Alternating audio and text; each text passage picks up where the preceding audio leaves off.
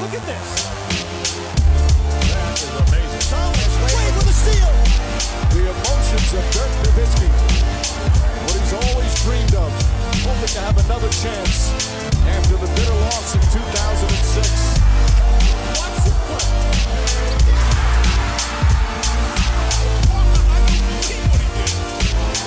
That is amazing. Hallo und willkommen zu Gutnext, dem deutschen Basketball-Podcast im Internet. Mein Name ist André Vogt und ich grüße euch zur neuen Folge unseres kleinen, aber feinen Basketball-Spiels heute mit dem Fragen-Podcast am Freitag. Und auch der wird wie immer präsentiert von manscape.com. Das ist der Laden, wo ihr hingehen solltet.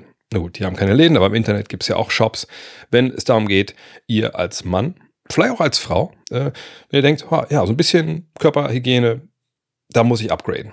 So, wenn ihr sagt, also ja, ne, so, was so, also jetzt eigentlich bald auch alles, ne, auch bald der Bart, kommt der Beard Hedger, aber es ist jetzt erst Anfang Juli, kommt der erst. Aber vorher gibt's halt schon den Lawnmower 4.0 für alle Haare überall, die sprießen, außer in den kleinen Löchern wie Mund und Nase, da gibt's den äh, Weed Wacker 2.0. Es gibt aber auch einen Body Wash, es gibt einen Intim-Toner. Das sind alles so Sachen, da will ich auch ganz ehrlich sein, bevor ich mit Manscaped zu tun hatte, wusste ich nicht, dass es das gibt. Deo mit Sicherheit, ähm, auch Bodywash, Schrägstrich, Duschgel, na klar. Äh, Guck mich jetzt nicht so an, natürlich habe ich das, wusste ich, dass es das gibt. Ähm, aber alles andere hatte ich nicht so auf dem Schirm. Und ich muss auch ehrlich sagen, ich benutze das andere auch nicht jeden Tag. Aber wenn ich es benutze, an einem Sonntag, wo ich ein bisschen, ähm, ne, bisschen Me-Time habe vielleicht, ist jedes Mal cool. Von daher, checkt's doch mal aus, äh, den äh, Weed Wacker und den, den Lawnmower, den ja, benutze ich eh schon, den wirklich fast, also beide eigentlich jeden zweiten Tag mindestens.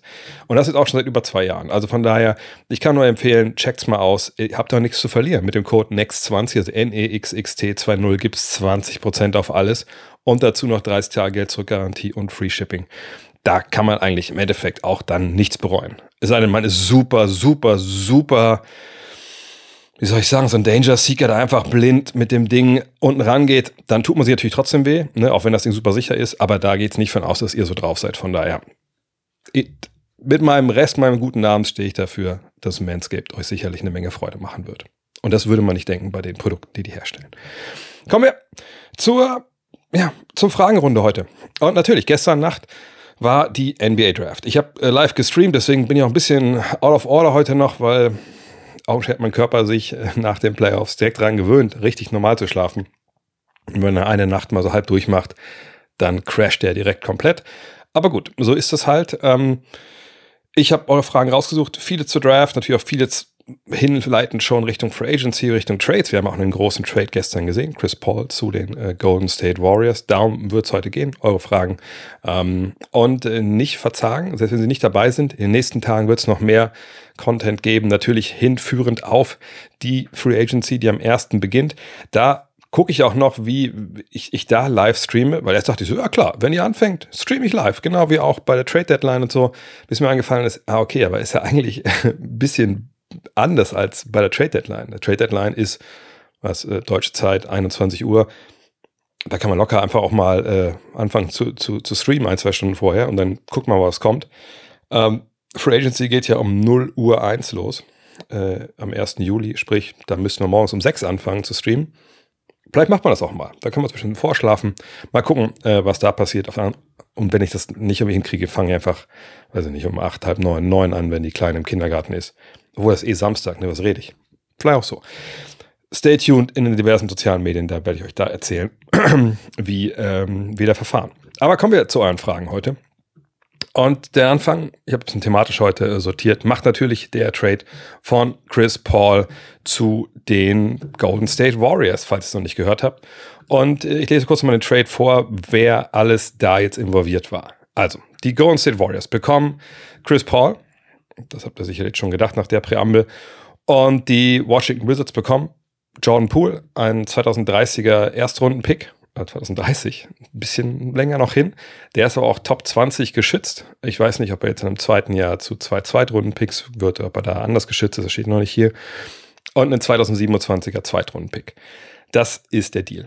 Und ähm, natürlich entsprechend, ähm, ja, äh, ja, waren die Reaktionen. Also vielleicht kurz nochmal aus meinem Leben dazu berichtet. Ich habe gestern vorgeschlafen vor der Draft auch ein bisschen und bin immer wach geworden ich glaube, wenn meine Frau nach Hause kam von der Arbeit, ähm, habe dann irgendwo aufs Handy geguckt, weil ich dann einen Alert hatte, dachte, Chris Paul zu den Warriors, das macht gar keinen Sinn. Und dann dachte ich mir, aber gut, da kommt bestimmt noch ein bisschen mehr. Dann bin ich wieder eingeschlafen, wieder aufgewacht und drauf geguckt und es kam nichts mehr. Also das ist der Deal. Und ähm, die Fragen, die ihr dazu habt, ähm, ja, sind die folgenden. Slime fragt, eine Einordnung zum Pool-Paul-Trade würde mich interessieren. Denkst du, mit CP3 wird fest geplant in Golden State oder wird er direkt weitergeschickt? Generell bin ich einfach kein Fan davon, Pool gegen einen 38-Jährigen zu traden. Ja, ich habe gestern auch schon zum Anfang dann äh, des äh, Draft-Streams darüber gesprochen. Ähm, jetzt nach einer Nacht darüber schlafen.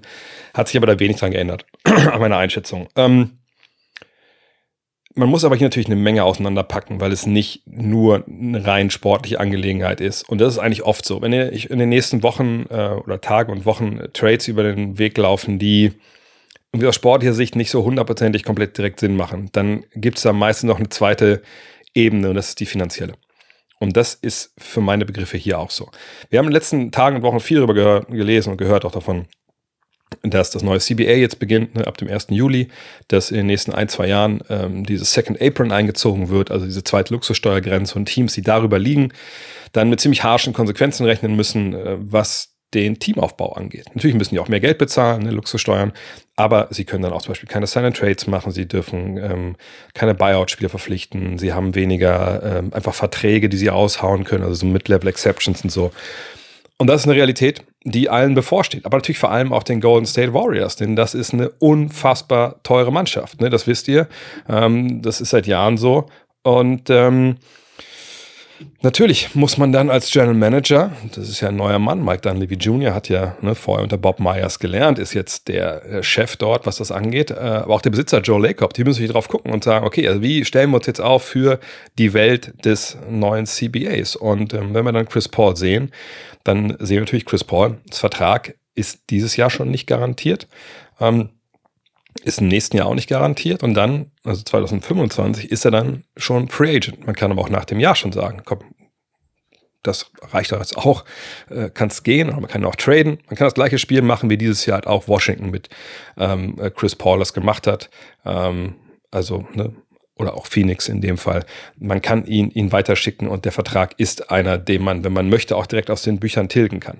Das ist bei dem Kollegen Jordan Poole natürlich nicht so. Jordan Poole hat gerade vergangenes Jahr einen neuen Deal unterschrieben und dieser Deal beläuft sich ja auch auf nicht wenig Geld. Ne? Hat vier Jahre unterschrieben, 128 Millionen. Äh, das beginnt jetzt ja auch erst, ne, dieser Deal, das war ja eine, Verlängerung. Das sprich, vier Jahre ist er jetzt fest gebunden und das wäre bis 2027 gewesen, auch ohne Ausstiegsklausel für den Verein oder so. Und ähm, das muss man immer, glaube ich, mit einberechnen in das rein sportliche jüngerer Spieler gegen älterer Spieler. Dann, und ich lege erstmal das ganze Finanzielle äh, hin, weil ich glaube, das hat man erstmal nicht so auf dem Schirm. Dann ist es so, dass, ähm, wenn wir uns mal gucken, wie bei Golden State die Gehälter aussehen, ne, dann sehen wir, dass Steph Curry bis 2026 gebunden ist. Ne, dann ist er Unrestricted Free Agent. Clay Thompson hat noch diese Saison, ist dann Free Agent. Chris Paul, ne, diese und nächste Saison, wenn man möchte. Andrew Wiggins hat bis 2026, hat dann eine Spieleroption. Gary Payton der Zweite hat dieses Jahr, nächstes Jahr Spieleroption. Kevon Looney dieses Jahr noch, nächstes Jahr ist nicht garantiert. Kuminga dieses Jahr, dann wird er Restricted Free Agent. Ähm, obwohl, nee, da gibt es noch eine Teamoption, dann wird er Restricted, also 25. Und äh, bei Moses Moody ist es genauso. Und natürlich haben sie den äh, Free Agent jetzt gerade, äh, Draymond Green. Also sie haben zwei Entscheidungen, die sie jetzt relativ zeitnah treffen müssen. Zum einen, was machen sie natürlich mit Draymond Green? Der Junge ist Free Agent. So jung ist er auch nicht mehr hält man ihn, hält man ihn nicht. Ich gehe davon aus, man hält ihn. Und dann ist aber die Frage, wie lange hält man ihn? Ne, wie viele Jahre hm, schreibt man da in das Vertragswerk rein? Was ist mit Clay Thompson? Verlängert man ihn jetzt schon, um ihn nächstes Jahr nicht in die Free Agency gehen zu lassen? Und wenn man ihn verlängert, wie lange macht man das? Ähm, das mag erstmal nicht wichtig äh, erscheinen, aber ich finde, das ist sehr wichtig, um zu verstehen, äh, was dieser Chris Paul Trade auch in dieser ganzen finanziellen Hinsicht halt bedeuten kann. Denn das Datum, auf das ich schaue, ist 2026, wenn Steph Curry Free Agent wird. Steph Curry ist jetzt was 34, 35, ne, diese nächsten drei Saisons noch, da kann man von ausgehen, dann ist die Messe da sportlich auch wahrscheinlich ziemlich weit schon gelesen. Und wer weiß, ob das nicht vielleicht sogar dann das Jahr ist, wo er dann auch sagt, okay, das reicht mir auch mit Basketball. Sprich, ich denke, dieses 2026er Fenster im Sommer, das ist so das Out für diese Generation der Warriors. Also würde es mich nicht wundern, wenn man hingeht und mit Clay Thompson spricht und sagt, hey, Verlängerung bis 2026, eventuell plus Spieleroption, wenn du denkst, dass du noch ein Jahr länger bleiben willst, ähm, aber vielleicht dann auch für weniger Geld. Aber wahrscheinlich würde ich eher sagen, ne, zwei Jahre bis 2026 und dann gucken wir weiter. Draymond Green wäre dann ja ein Dreijahresvertrag bis 2026, aber ich denke, auch da wird es darauf hinauslaufen. Und dann, wenn man das so hinbekommt, wenn Mike Dunleavy das so machen möchte, und bei Draymond Green liest man jetzt auch viel, dass andere Vereine da ne, baggern und so, und da wissen wir alle nicht, was passiert, aber es kann natürlich also für mich ist es wahrscheinlicher, dass er bleibt. So. wenn wir dann wissen, Curry, Thompson, Green und Wiggins bis 2026 da, dann hast du ne, schon mal diesen, dieses Quartett, das ist dein Kern, mit dem kannst du dann in diese Jahre gehen. Ob das dann total auf Meisterschaftsniveau läuft, das müssen wir mal abwarten. Ne? Sie werden ja auch nicht jünger. Aber das ist dann schon mal ein guter Grundstock, den du hast. Äh, wenn du bei Thompson und bei äh, Draymond auch irgendwie so gewisse ja, ähm, Discounts bekommst und ne, Pool ist jetzt schon weg, kommen gleich dazu, was mit Paul passiert, dann ist es auch finanziell alles noch so halbwegs im Rahmen und du zahlst da nicht unglaublich viel Kohle für eine Mannschaft, die eigentlich nicht wettbewerbsfähig vielleicht ist, wenn wir jetzt um den Titel mitspielen wollen. Und dann kommst du zu Paul. So, und Chris Paul ist jetzt da. Ja, der wird dann 30,8 Millionen dieses Jahr kriegen. Das ist auch eine Menge Holz für das, was er eigentlich noch leistet. Der ist ja schon 38. Ob man jetzt da noch einfach so projizieren kann, oh, da bleibt er auch bis 2026 weiß ich nicht, da wäre ich ein bisschen vorsichtig, äh, ob der das alles noch so halten kann, auch bei der Verletzungshistorie, die er hatte bisher in den Playoffs letzten Jahre. Aber du kannst von ausgehen, dieses Jahr spielt er noch mit. Wir gucken mal, wie der sportlich passt. Zum Sportlichen komme ich gleich. Und dann, wie gesagt, das Spiel nächstes Jahr geht ja wieder von vorne los. Ähm, ist nicht garantiert der Deal, äh, haust ihn dann raus, tradest ihn vielleicht zu einer Mannschaft, die Gehälter loswerden will und äh, ihn dann halt einfach cuttet, weil sein Vertrag nicht garantiert ist. Ich gucke mal kurz nebenbei nach, wie, wie viel Geld er dann im kommenden Jahr noch bekommt, weil es gibt ja auch da wieder diese Deadline, bis wann er halt sagen muss, ja, also genau. Ähm, ah ja, wenn ich das hier richtig sehe, dann ist dieser Vertrag von ihm, also wenn ich Spotrack hier glauben darf, dieser 30 Millionen Vertrag, den er eigentlich für 2024, 2025 hat, ist nicht garantiert, also gar nicht garantiert. Sprich, also wenn du ihn dann cuttest äh, bis zum 28.06.2024, dann kostet er gar kein Geld. Ne? Also das ist natürlich attraktiv, denn wenn du ihn dann quasi nach der Saison dir holst per Trade, dann ist er eigentlich ein auslaufender Vertrag. Und du kannst ihn direkt von den Büchern äh, streichen muss natürlich auch mal Spieler, äh, Teams finden, die darauf Bock haben, ne, die, denen das wichtig ist.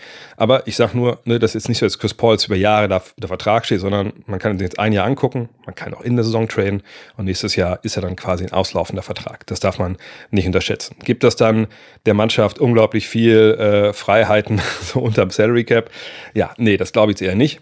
Es wird nicht so sein, aber man kann damit vielleicht auch diese zweite Luxussteuergrenze unterlaufen, je nachdem. Ähm, aber wenn wir davon ausgehen, dass 2026 Vollgas geben wollen, dann würde ich eh denken, dass sie Chris Paul, wenn sie denn traden, eher für Spieler traden, die denen noch helfen. Aber dieses Jahr guckt man sich erstmal, ob das funktioniert. So, und jetzt kommen wir zum Sportlichen, was ja eigentlich alle wissen wollen. Da gibt es natürlich ein paar Fragezeichen, die man hat. Ne? Also erstmal startet Chris Paul das müssen wir erstmal abwarten. Ne? Also ich meine, ein Backcourt mit ihm und mit Steph Curry, der ist schon relativ klein. Ne? Wir haben das ja mit Jordan Poole auch schon erlebt, dass das dann nicht unbedingt immer so total geil war, wenn beide nebeneinander gestartet sind. Ähm, und wenn wir es in den Playoffs natürlich relativ oft gesehen haben, Chris Paul ist sicherlich auch nicht dieser Offensivspieler, der Jordan Poole sein kann, sagen wir mal. Also wirklich explosiv ne? von der Dreierlinie mit dem Dribbling er ist ja eher einer, der über das Playmaking kommt, über, über die traditionellen Point Guard Skills kommt und auch gerne natürlich mal einen freien Dreier trifft, der natürlich auch bekommen wird, aber der hat natürlich schon sehr oft den Ball in der Hand und, und dribbelt auch sehr, sehr viel. Ne, manche würden sagen, der dribbelt ja auch eine Delle ins Parkett.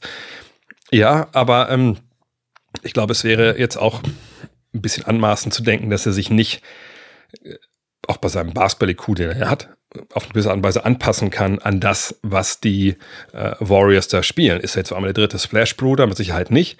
Aber ich denke auch, er könnte so Split-Actions laufen mit ähm, Steph an der Seite äh, etc. Ähm, und vor allem ist er aber auch nicht da für die Zeit mit Steph auf dem Parkett, sondern er ist da für die Zeit, wenn Steph halt sitzt. Denn das ist ein dreckiges Geheimnis gewesen in den letzten Jahren. Ähm, dass wann immer Steph auf die Bank gegangen ist, die Offensive der Warriors eben komplett ja, in die Binsen gegangen ist, so. Egal, ob jetzt Jordan Poole auf dem Feld stand oder, oder Clay Thompson oder sonst wer. Und das zu beheben, ist natürlich keine schlechte Idee. Ne, jemand zu haben, der ein Playmaker ist, der andere besser macht. Und das ist ja Chris Paul bei all seinen ja, Limits, die er natürlich mitbringt in seinem Alter. Ähm, von daher kann ich mir schon vorstellen, dass das sportlich auch einigermaßen funktioniert. Gerade sag ich Minuten ohne Curry. Auch mit Curry, denke ich, funktioniert das. Großartige Spieler verstehen es ja und kriegen es hin.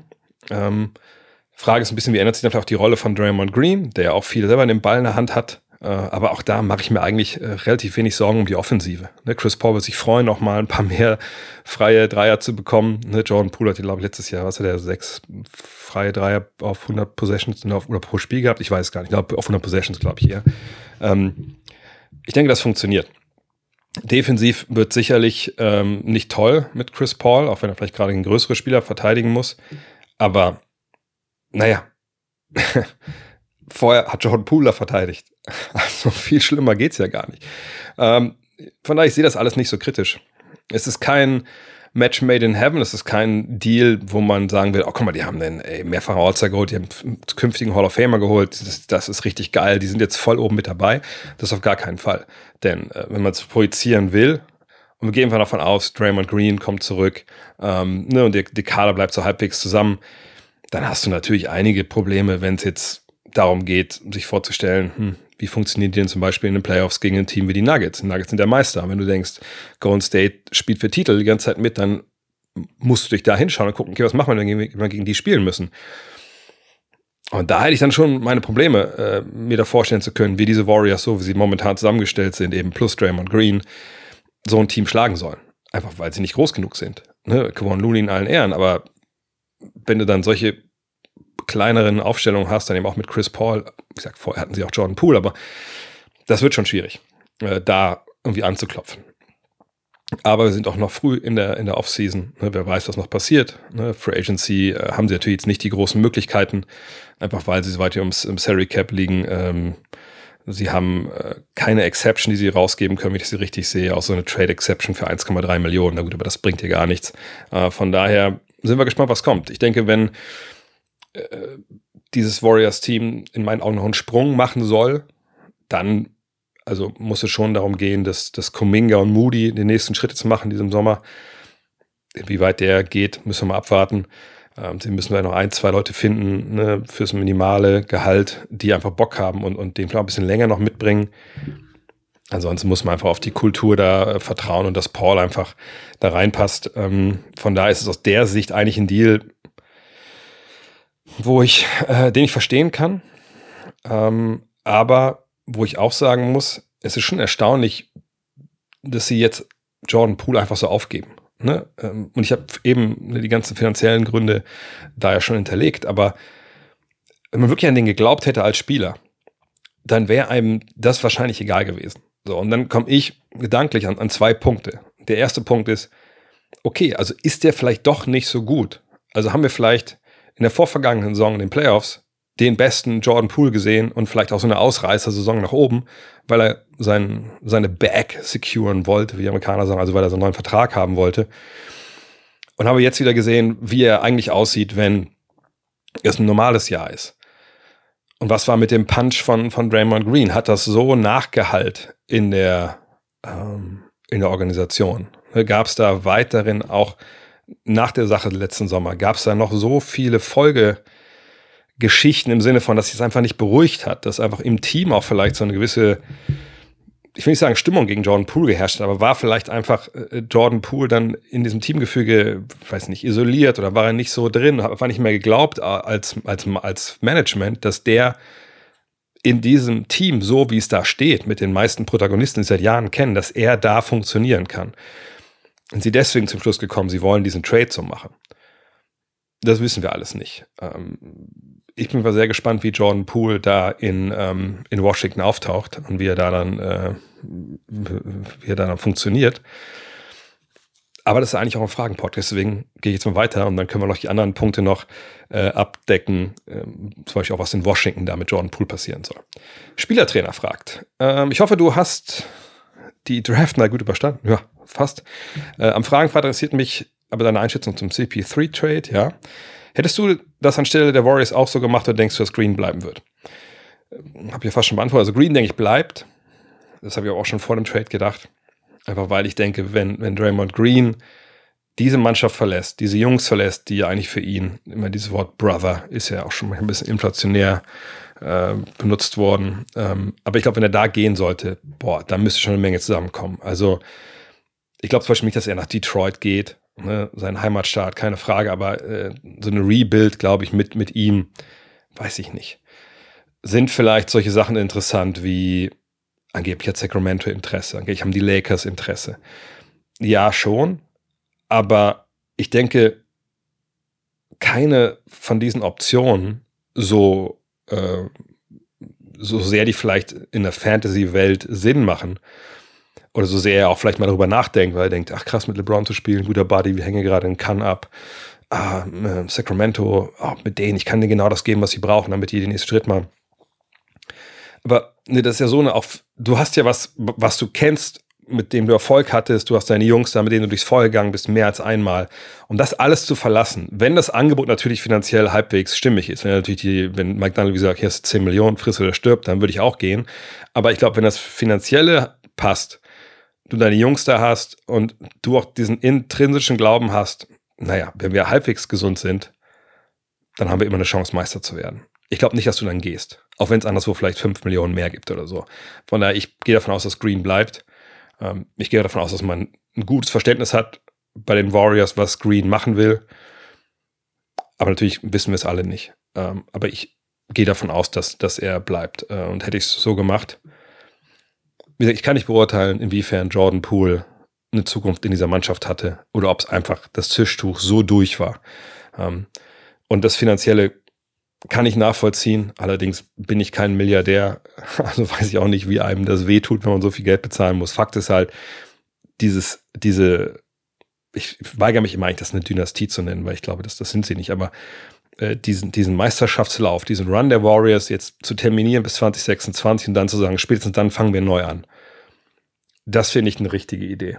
Dass man eine Out-Strategie hat und eben nicht Verträge, also wenn es darauf hinausläuft bei denen, nicht Verträge halt dann weiter verlängern bis, bis ich 2018, sonst was, keine Ahnung, einfach nur hier habt ihr die Maximaldeals und dann, wenn es nicht mehr läuft, dann schicken wir euch weiter. Das finde ich eigentlich gut, dass man das so äh, sich hinlegt, weil dann hat man einen klaren Cut, den man machen kann und man hat dann nicht dieses Problem, dass man ähm, einfach dann überbezahlt über Jahre und dann irgendwann dasteht und, und viel Geld bezahlt für eine Mannschaft, die einfach schon weit über dem Zenit hinaus ist. Ähm, Uli Hebel. Uli Hebel, kaum ist Fußball vorbei, hat er nur NBA-Fragen. Fragt, wo und wie ordnest du Chris Paul zum Zeitpunkt ein? Also zu diesem Zeitpunkt, denke ich.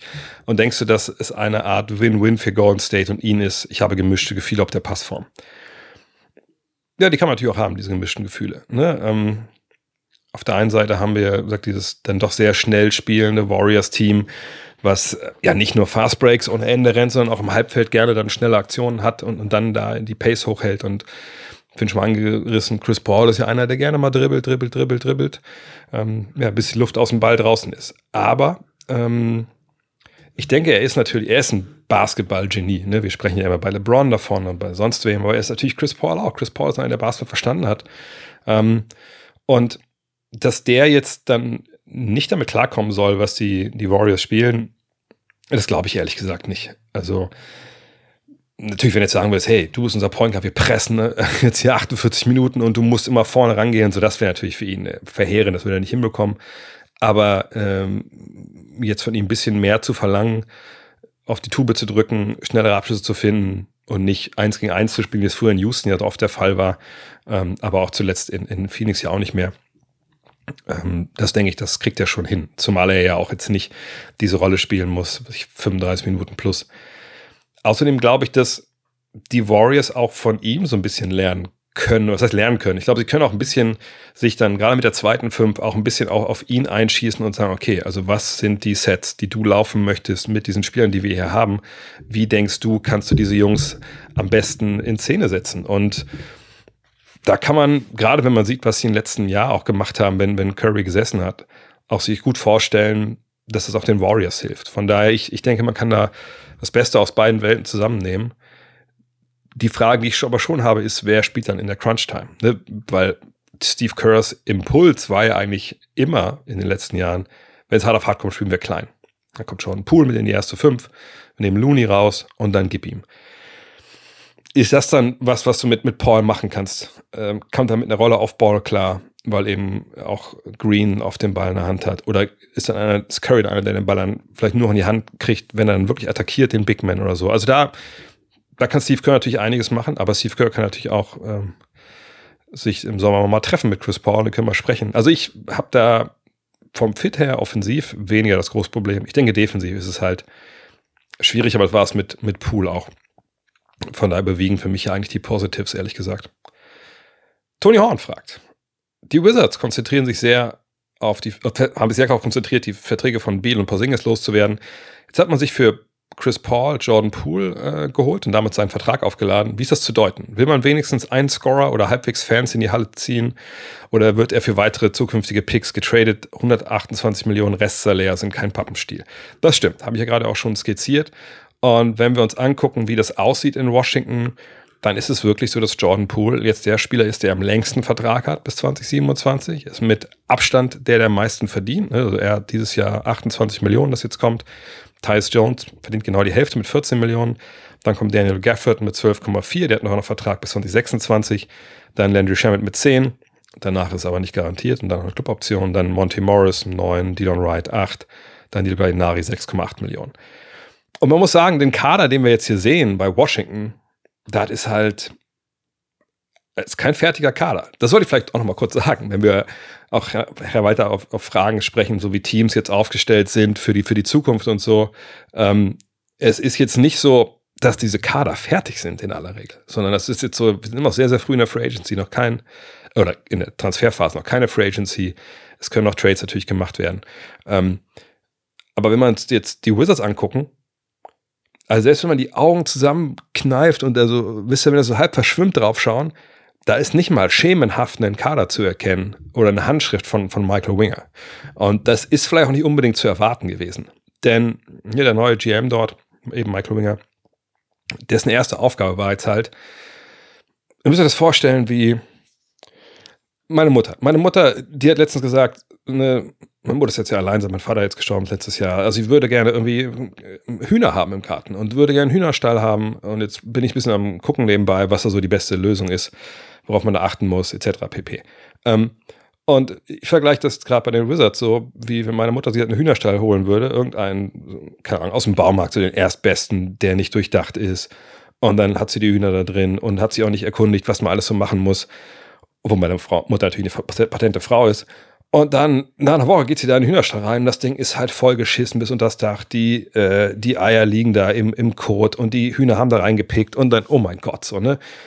Naja, und wenn du das dann so gemacht hast, dann kannst du natürlich nicht sagen, oh, ich nehme jetzt so ein, zwei Eier, die noch heile sind, raus und den, Rest, den Rest lasse ich so weiter da liegen, sondern dann musst du mit dem Kercher daran und am besten wahrscheinlich musst du sogar mit, äh, mit einem Flammenwerfer das ganze Ding abbrennen und hoffen, dass da nicht irgendwelche Viren entstanden sind. Und so ähnlich ist es ja eigentlich auch bei Washington. Und Michael Winger kam da ja nicht hin zu einer Mannschaft, die irgendwie ganz nah dran war. Und jetzt muss man ein, zwei Stellschrauben äh, ändern und dann läuft, sondern da musst du hinkommen und sagen, um Gottes Willen, was ist denn hier passiert? Wer hat denn, jo wer hat denn Bradley Beal die No-Trade-Klausel und diesen Vertrag gegeben? Äh, also nein, wir müssen erstmal hier, also wir müssen ja ganz von vorne anfangen. Und das hat er jetzt ja gemacht. Ne, er hat eben Posingis weggekriegt, obwohl er auch quasi, ich habe es gestern erklärt, so eine halbe No-Trade-Klausel hatte mit seinem jetzt endenden Vertrag äh, unter der Spieloption aufs neue Jahr. Er hat Biel weggeschafft und jetzt hat er halt eine Ansammlung von Spielern, die eigentlich so auf den ersten Blick nicht wirklich zusammenpassen. So. Ähm, von daher wird auch noch eine Menge passieren. Da bin ich mir hundertprozentig sicher. Also der wird noch ein, zwei Call ja äh, äh, Prepaid-Handykarten irgendwie sich kaufen müssen diesen Sommer, um da halt irgendwie alles fertig zu machen. Und dann wird dann irgendwann ein Kader rauskommen, wo man dann schon erkennt, okay, also okay, so wollen die also Basketball spielen, das ist der Start auf der 1, 2, 3, 4, 5. Und dann gucken wir mal. Aber an dem Punkt sind wir halt noch gar nicht. Und ähm, ich bin gespannt, wie es weitergeht. Denn das Pool da bleibt, da bin ich jetzt von überzeugt. So. Und dass man den jetzt hat, ist auch nicht schlimm, weil das ist jetzt kein Projekt, wo wir davon ausgehen können, ach so, in ein, zwei Jahren sind die Wizards wieder gut. Sondern das ist ein Projekt, das ist ein Pro Prozess. Ne? Wenn wir äh, da Philly, unseren inneren Sam Hinkie bemühen wollen, das ist ein Prozess. Das ist ein Prozess über zwei, drei, vier Jahre. So. Heißt, ob du jetzt Jordan Poole die nächsten vier Jahre da im Jahr 30 Millionen äh, bezahlst oder mehr, ist eigentlich ziemlich egal, wenn wir ehrlich sind. Denn wenn wir uns anschauen, was er vergangenes Jahr gemacht hat, dann kann man natürlich gut argumentieren, naja, das war natürlich kein gutes Jahr von ihm, da müssen wir nicht drüber reden, aber es gab diesen Punch vor der Saison, da gab es, ich rede jetzt so aus, quasi aus Sicht von seinem Agenten, wenn man so jemanden schmackhaft machen will, er hol dir ruhig meinen Klienten, der ist besser als es momentan aussieht. Das ist eine Aktie, die ist gerade gefallen, aber die ist eigentlich mehr wert. Ähm, dann sagst du halt, hey, der, der hat jetzt halt bei denen gespielt, aber ihr wisst ja, bei den Warriors, das ist ja das Team von Draymond. Also, obwohl eigentlich mein Klient geschlagen wurde, eigentlich hatte er keine Schuld. Und das ganze Jahr hat er halt diesen, diesen Gegenwind ge, gespürt und er wollte auch eine größere Rolle oder wollte einfach mehr einbringen, aber es ging halt nicht. Man kann das alles schönreden. Und das kann auch gut sein, dass es das auch stimmt. Und das kann auch gut sein, dass es einfach ein Jahr war von Jordan Poole, wo es einfach nicht so gut lief. So, Punkt. Und dann hat er nächstes Jahr wieder ein gutes Jahr. Ne, vielleicht war auch der Druck des neuen Vertrages zu viel. Und so ein Tapetenwechsel ist genau das Richtige für meinen Klienten. Ne, jetzt kann er angreifen. So. Und wenn du dann Michael Winger bist, dann siehst du in dem Fall vielleicht auch, naja, wir hatten Chris Paul. Ähm, wir haben versucht, ihn zu traden für irgendjemand anders. Hat keiner wirklich angebissen. Weil, da gehe ich von aus, dass er das getan hat.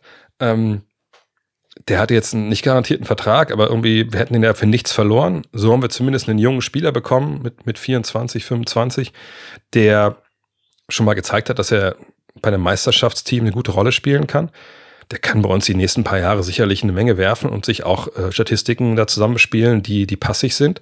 Wenn der neue TV-Vertrag kommt in den kommenden Jahren, dann kann das sein, dass so ein Vertrag für ihn wie 30 Millionen, so relativ preiswert, sich liest. Wie, wie das klingt. Ähm, ne, für die Leistung, die er bringt statistisch. Also let's do it. So, und ähm, dann kommt natürlich auch der Salary Floor dazu. Du musst ja auch eine gewisse, äh, gewisse Anzahl an Millionen ausgeben. Sonst musst du das Geld ja an die Spieler geben, die bei dir der Vertrag sind, obwohl das ja alles nicht schlimm ist. Also das Geld ist ja so oder so weg. Aber ich würde einfach denken, dass das jetzt von Winger so eine Idee ist, okay, wir kaufen diese Aktie Jordan Poole, während die weit am Boden liegt oder ziemlich nah am Boden liegt. Und jetzt gucken wir mal, was er bringt. Der wird bei uns sicherlich Stats auflegen und dann entweder veräußern wir den nach ein, zwei, drei Jahren, wenn wir denken, uns hilft der nicht unbedingt weiter. Ansonsten haben wir jemanden, genau wie Toni auch geschrieben hat, der die Fans in die Halle holt, weil er was ich ein Walking Bucket ist und mal einmal 30, 40 auflegt. Ähm, weil irgendwas muss den Leuten ja auch bieten. Ich meine, klar, man kann so machen wie Philadelphia und sagen, so, jetzt machen wir drei Jahre den Laden hier dicht und ihr seht hier nur totalen Blödsinn auf dem Basketballfeld. Aber das wollen sie vielleicht dann auch nicht machen in Washington. Ähm, von daher, ich finde es für Washington keine schlechte Idee.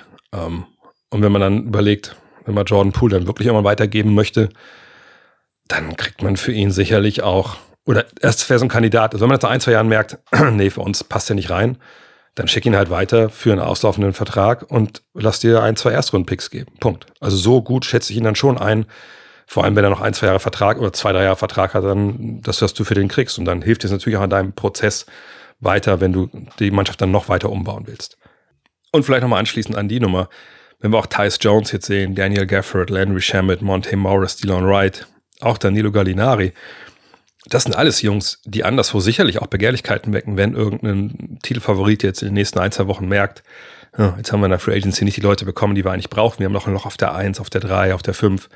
Dann rufen die sicherlich alle bei den Wizards an und vielleicht kommen dann auch so die ersten Picks, die jetzt vorher äh, einfach nicht so zu haben waren, weil, ja, einfach weil die Umstände mit Beals Vertrag und der No-Trade-Klausel und der Spieleroption von äh, Kollege Posingis eben auch nicht vorteilhaft für die Wizards waren.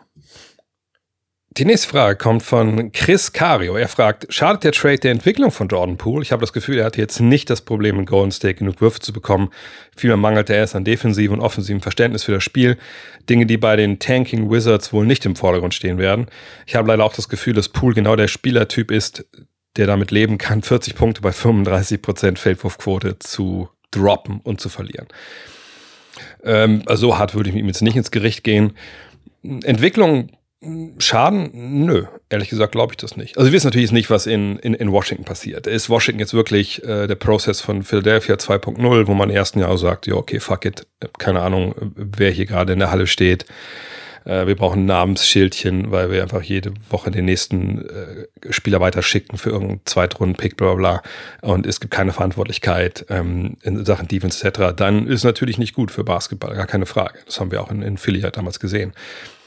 Aber wenn man eigentlich einen guten Prozess fährt, Im Sinne von, man hält die Spieler trotzdem verantwortlich, äh, man arbeitet an, an seinen Schwächen, man, man etabliert eben auch eine Kultur, auch wenn man erstmal verliert, weil der Weg das Ziel ist.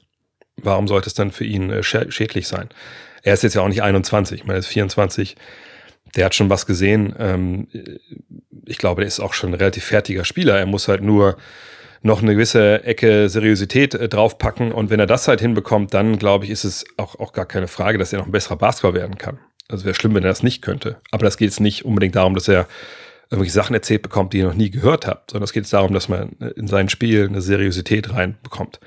Und das kann eigentlich jeder Trainer. Die Frage ist halt, inwiefern auch er da Bock zu hat, wenn es eben nicht um Titel geht. Aber da können wir jetzt nicht in seinen Kopf reingucken. Und da muss man auch sagen, wenn das, das seine Einstellung ist, dann wäre es wahrscheinlich auch bei den Warriors nicht unbedingt besser geworden.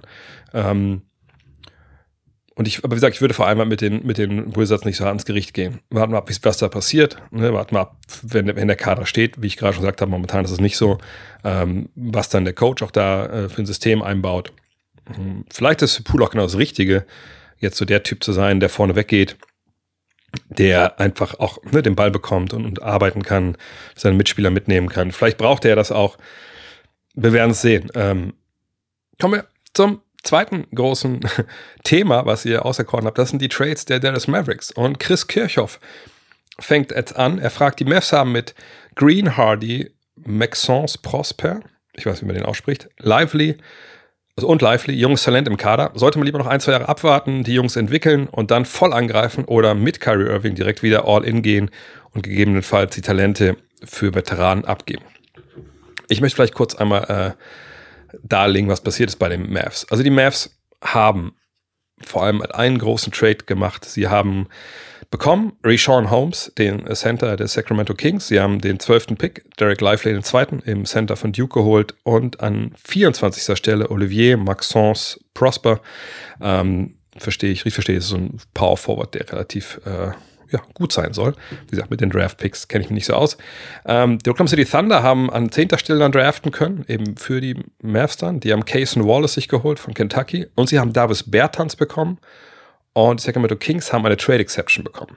Das muss ich noch kurz erklären. Also es gab erst diesen Deal, ne, der zehnte Pick und äh, der zwölfte Pick wurden getauscht von, von Dallas und Oklahoma City. Und da war Davis Bertans dabei. Und was das dann macht, wenn auf der einen Seite halt Cap Space ist, eben bei den Thunder, die hatten eben, glaube ich, 50 Millionen unter Salary Cap frei. Wenn die also Davis Bertans aufnehmen mit seinen 17 Millionen, und sonst werden nur zwei Draft-Picks getauscht, die haben keinen Wert, dann bekommt Dallas im Gegenzug für eben Bertans diese Trade Exception. Also das Gehalt, was also 17 Millionen waren es, glaube ich, kriegen quasi einen 17 Millionen Euro Dollar Scheck, mit dem sie hingehen können und den können sie dann eintauschen gegen einen Spieler. Und das haben sie gemacht. Sie haben ihn gegen Sean Holmes eingetauscht, der dann eben kam. Das waren quasi zwei Trades in einem. Ähm, und das war natürlich also ein toller Deal. Ich meine, letzten Jahre wurde immer viel gehatet gegen, gegen die Mavs, aber das muss man sagen, ist ein, ist ein toller Trade gewesen, denn ähm, sie hatten den zehnten Pick, dafür haben sie den zwölften bekommen, da haben sie auch den Spieler bekommen, den sie eigentlich gedraftet hätten, also wenn es zumindest nach der ESPN Mock Draft ging, äh, Derek Lively den zweiten, also der Center.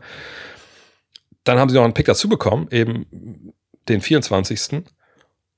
Und sie haben eben Rishon Holmes bekommen. Also das war schon das war schon eine gute Geschichte. Ähm, und aus anderer Sicht, ne, Oklahoma City Thunder konnten hochtraden an zehnte Stelle. Hätte man das gebraucht jetzt für Case Wallace, hätte man die an zwölf bekommen.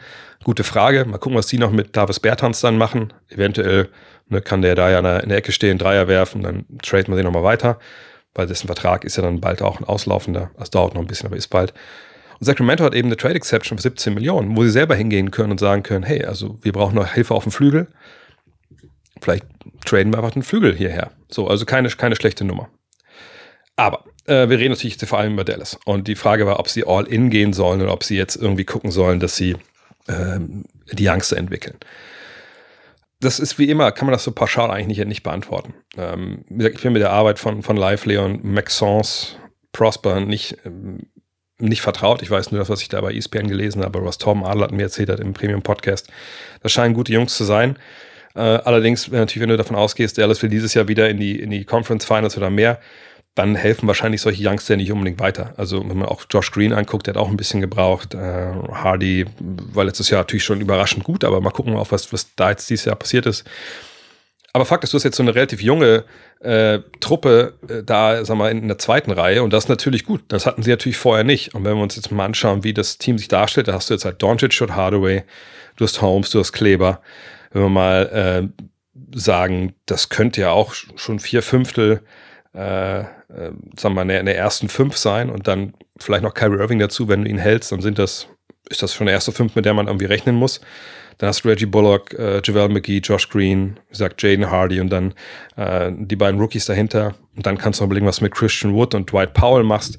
Ähm, das ist schon, schon keine schlechte Idee. Und, und gerade in der Welt, in der wir jetzt hier leben, demnächst mit dem neuen CBA, ist es halt ein großer Vorteil, wenn du junge Spieler hast in den Rookie-Verträgen, die vielleicht diese Verträge auch leistungstechnisch ne, also überperformen, dass sie sehr, sehr preiswert sind für das, was sie bringen, dann hast du natürlich eigentlich gewonnen. Also blick mal, ich meine, du hast vier Jahre dann mindestens diese Rookies ähm, und wenn die geil zocken im zweiten oder dritten Jahr, also wenn man zum Beispiel den Sprung sieht, den Josh Green gemacht hat oder auch den Jaden Hardy jetzt gemacht hat äh, oder hoffentlich macht, dann ist das natürlich eine Menge wert, wenn du solche jungen Spieler hast, die Rookie-Verträge haben, kostenkontrolliert sind und die dann zuarbeiten, den Veteranen, die du hast. Äh, von daher würde ich nicht davon ausgehen, dass es jetzt so eine Frage ist, also entweder all in oder du entwickelst die, sondern ich glaube, man kann auch beides machen. Allerdings muss man auch sagen, dass ähm, wir eben alle nicht wissen, was momentan da äh, noch machbar ist. Also was ist machbar noch in Richtung eventuell Trades oder so. Aber wenn wir uns jetzt angucken, wer bei den Mavs eigentlich noch spielt, dann muss man sagen, naja, Richtung Trades, was genau wollen wir da jetzt noch machen? Bertans ist weg, da konnte man eigentlich sich auch äh, vorstellen, dass er eventuell natürlich dann da bleibt, weil wer will schon Davis Bertans unbedingt haben, aber Oklahoma City hat gesagt, ja, bei uns passt der ganz gut rein, nehmen wir mit. Und jetzt Richtung Trades. Ne? Ich meine, Doncic ist natürlich untouchable, Holmes haben sie gerade geholt und Holmes, auch kein junger Hüpfer mehr, aber ein Center, der so ein bisschen unter die Räder gekommen ist, leistungstechnisch als Sabonis nach Sacramento kam. Also wenn man davon ausgeht, dass der, der wieder so ein Double-Double gibt mit so einem Block pro Spiel, dass er aus dem Pick and Roll raus für dich äh, ein paar, paar Körbe macht, dann ist das schon eine Verstärkung. Ähm, aber wenn man jetzt überlegt, okay, also Doncic, Irving, äh, Holmes, die sind einfach untouchable. Und wir nehmen auch mal die ganzen Youngster einfach raus, weil natürlich Green und Hardy einfach nicht genug Geld verdienen. Dann reden wir jetzt ja, wenn es irgendwie um Trade gehen soll, der Veteranen herbringt, von Tim Hardaway Jr., von Maxi Kleber. Reggie Bullocks Deal ist nicht garantiert, aber das dürfte sich natürlich auch jetzt bald ändern. Ne? Bis Ende Juni sind ja diese Deals, äh, also Anfang Juli sind ja dann garantiert oder eben nicht. Ähm, Free Agency, ich glaube, sie haben irgendwie noch eine Chance, irgendwie eine Mid-Level-Exception sowas ranzukommen. Genau. Ähm, da kann man noch einen guten Spieler holen. Aber da haben sie natürlich jetzt auch vor allem die, die Aufgabe eben, was machen sie mit, mit Irving und mit Wood? Ich bin kein Fan von Woods Arbeit. Ich glaube auch nicht, dass man den Sign traden kann, aber da muss man abwarten. Also Fakt ist, wenn du jemanden traden willst, noch für irgendeinen brauchbaren Veteran, dann reden wir über Tim Hardaway, da reden wir über Maxi Kleber, Reggie Bullock, Javel McGee können wir fast sogar rauslassen mit seinen 5,7 Millionen. Naja, aber brauchst du die nicht alle? Ähm, ich denke eigentlich irgendwo schon. Äh, das muss schon, oder welche Upgrades kriegst du denn, wenn du einen von diesen Spielern mit einem Youngster zusammenpackst, ich denke eigentlich, dass das eher schwer wird, da jetzt einen richtig guten Deal zu finden, der einen Spieler bringt, wo man klar sagt, der macht uns besser als, wie gesagt, eine Kombination aus Tim Hardaway, Maxi Kleber, Reggie Bullock, Jabal McGee, Josh Green, Jane Hardy oder die beiden Rookies. Ich sage nicht, dass es unmöglich ist. Ich sage, es ist nicht klar, dass man da danach dann halt besser ist. Von daher, ähm, ich würde sagen, man verlängert Kyrie Irving einfach, weil es alternativlos ist. Man hofft natürlich, dass es irgendwie einen Deal gibt, der nicht maximal dotiert sein muss. Da bin ich aber sehr gespannt, ob, ob der gute Kyrie da mitgeht. Warum soll er auf Geld verzichten? Wie gesagt, Wood, seine Trade, wenn, dann gibt es da super wenig Gegenwert, denke ich. Ähm, vielleicht kriegt man ihn ja auch für ein, also Best Case für, für Dallas wäre vielleicht auch. Man holt Kyrie, ist nicht so wirklich maximal, sondern ein bisschen drunter. Vielleicht auch nach zwei, drei Jahren irgendwie mit einer Team-Option oder sowas. Keine Ahnung, ähm, ob sowas mit Kyrie machbar ist.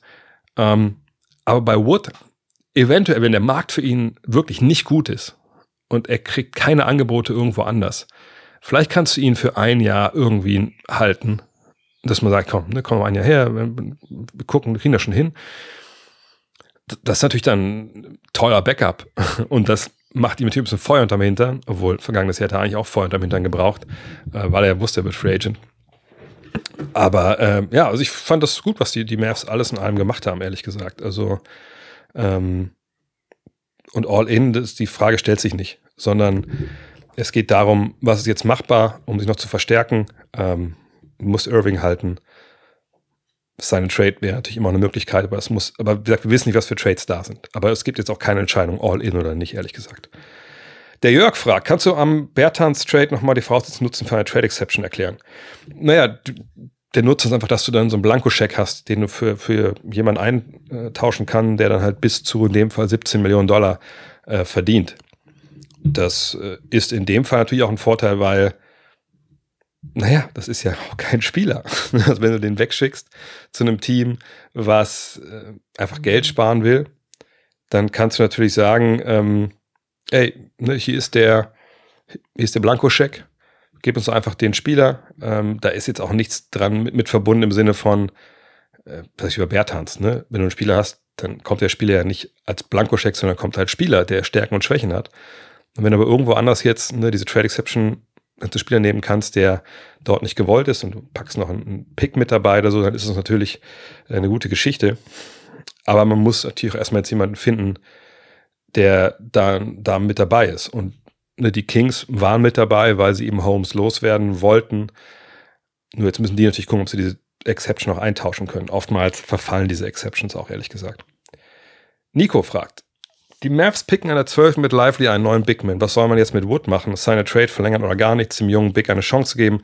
Würde ja nicht schaden, wenn man sich runtertradet, scheint man ja viel von ihm zu halten. Äh, also ob man runtertradet oder nicht, hat, glaube ich, relativ wenig damit zu tun, was man jetzt von ihm hält, sondern der Vorteil ist, dass man ihn nicht an 10 gezwungen hat, sondern an 12, dass man ihm da ein bisschen weniger Geld bezahlt, weil es gibt ja die Rookie Salary Scale, die festlegt, wie viel Erstrunden-Picks halt ähm, bekommen an Geld. Ähm, und wenn man sich das dann ein bisschen Geld sparen kann und man kriegt noch Picks dafür, dass man zwei nur Picks später den gleichen Spieler zieht, dann macht man das natürlich. Also das war ja vor allem der Grund. Ähm, bei Lively, naja, äh, ich denke, man gibt ihm natürlich eine Chance. Guckt sich mal Summer League an. Es sei denn, es, wie gesagt, er stellt sich irgendwo ein Trade aus, wo man denkt, ja, also Clint Capella war ja so eine Idee vielleicht. Aber jetzt, wo man Holmes hat, warum sollte man Capella noch holen? Ähm, und Wood, keine Ahnung. Man muss gucken, gibt es da Begehrlichkeiten, Leute, die ihn unter Vertrag nehmen wollen, die Salary Cap haben oder Platz unter Salary Cap, dann man kann ja nicht gleichziehen, sondern wenn man dann nicht ihm mehr bietet, dann ist er wahrscheinlich weg. Gibt es Teams, die ihm sagt, nicht unter Vertrag nehmen können mit dem Geld unter dem Salary Cap und mit ihren Exceptions, aber die Interesse haben, dann kann man seine Trade irgendwie probieren. Aber ich glaube, dass das in seinem Fall äh, eher unrealistisch war. Ich glaube, so begehrt würde er nicht sein. Also ne, ich denke, kurzfristiger Vertrag und einen Vertrag mit, mit Optionen fürs Team und das sehe ich da jetzt eigentlich am, äh, am realistischen. Göran Uhrig fragt, mit Bertans, Dorian Finney-Smith und Jalen Brunson ist viel Shooting gegangen, also von den Mavs weggegangen. Der Weggang von Hardaway Jr. wird online diskutiert. Keine Ahnung, ob die Mavs das intern auch diskutieren. Klammer auf, Klammer zu. Aus meiner Sicht ist es aber für Lukas Spiel wichtig. Die Neuzlinge haben andere Stärken. Wie siehst du das? Ja, natürlich brauchst du Shooting rund um Luka Doncic und Kyrie Irving. Das ist ja keine Frage. Aber Brunson ist schon ein Jahr weg. Das ist eine ziemliche Schwächung war, haben wir alle gesehen. Dafür kam jetzt aber Kyrie Irving dazu. Also ich denke, das wird sich schon wie aufwiegen nächste Saison, wenn er wirklich dann auch dann das ganze Jahr da spielt. Bertans hat quasi nie gespielt. Von daher ist es auch jetzt nicht die größte Schwächung. Und Finney Smiths Dreier ähm, war über Jahre ein Projekt, ähm, war dann, dann doch irgendwann relativ stabil. Aber ist jetzt auch keiner, wo man sagt, also das ist ja ein Laser von der Dreierlinie. Ähm, von daher, es ist nicht wirklich viel Shooting gegangen, wenn man sich ein bisschen genauer anschaut. Und dass die Weg der Weggang online diskutiert wird, ja, online wird eine Menge diskutiert, auch eine Menge Blödsinn diskutiert. Das heißt nur lange nicht, dass sagt, da irgendwer drüber nachdenkt. Bei den Mavs ist ja sicherlich jemand, den man in äh, Trade-Diskussionen irgendwie erwähnen wird und wo andere Teams ja auch erwähnen, ja, keine Frage. Aber ähm, nochmal, du tradest ja wahrscheinlich Tim Hardaway Jr. plus X nicht für einen Spieler, der an der Dreierlinie äh, nichts zu suchen hat. Also wenn du dann jemanden tradest, dann kommt ja auch sicherlich jemand, der werfen kann. Von daher, ja, du brauchst Shooter um, um äh, Doncic und, und Kyrie, aber dass die Mavs in eine Richtung sich bewegen, wo sie äh, Spieler holen, die nicht drei werfen können, das, das sehe ich ehrlich gesagt nicht. Tim Frost fragt, ich sehe eine gewisse Parallele in der Kritik bezüglich des Picks von Brandon Miller, jetzt geht es um die Draft, äh, und dem letztjährigen Pick von Keegan Murray. Beide Male wurde nicht der Best Player Available gezogen, äh, mit Henderson und letztem Jahr Ivy, also äh, Scoot Henderson und Jaden Ivy. Beide passen doch vermeintlich besser ins System als die jeweiligen Best Player Available. Murray hat gezeigt, wie wichtig er für die Kings war. Sind die Ansichten, immer den Best Player Available picken zu müssen, manchmal übertrieben und traust du Miller einen ähnlichen Werdegang wie Murray letztes Jahr mit direktem Einfluss bei einem Playoff-Team zu?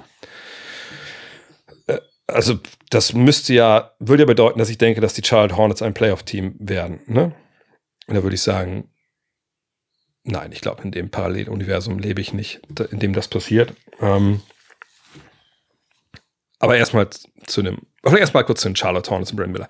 Ich weiß nur das, was, was Tom Adler mir erzählt hat. Ähm, ne, ich denke auch, dass Scoot Henderson, allem, was ich gelesen habe, ein paar Sachen, die ich gesehen habe, dass er der bessere Spieler sein wird.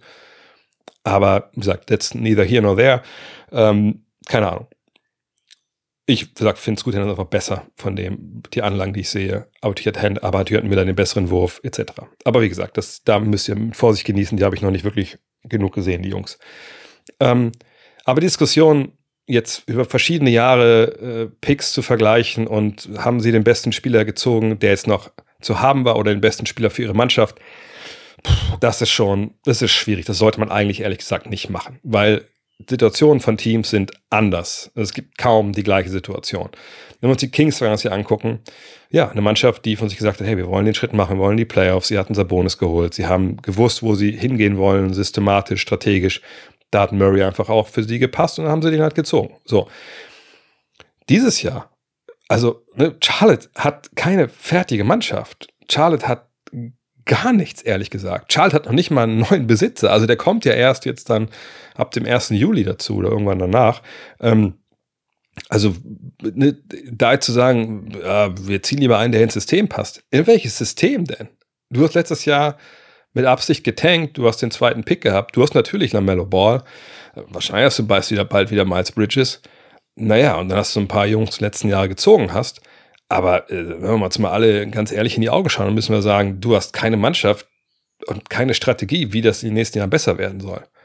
Und das war bei den Kings natürlich komplett anders. So. Also, diese Situationen sind nicht zu vergleichen. Überhaupt gar nicht.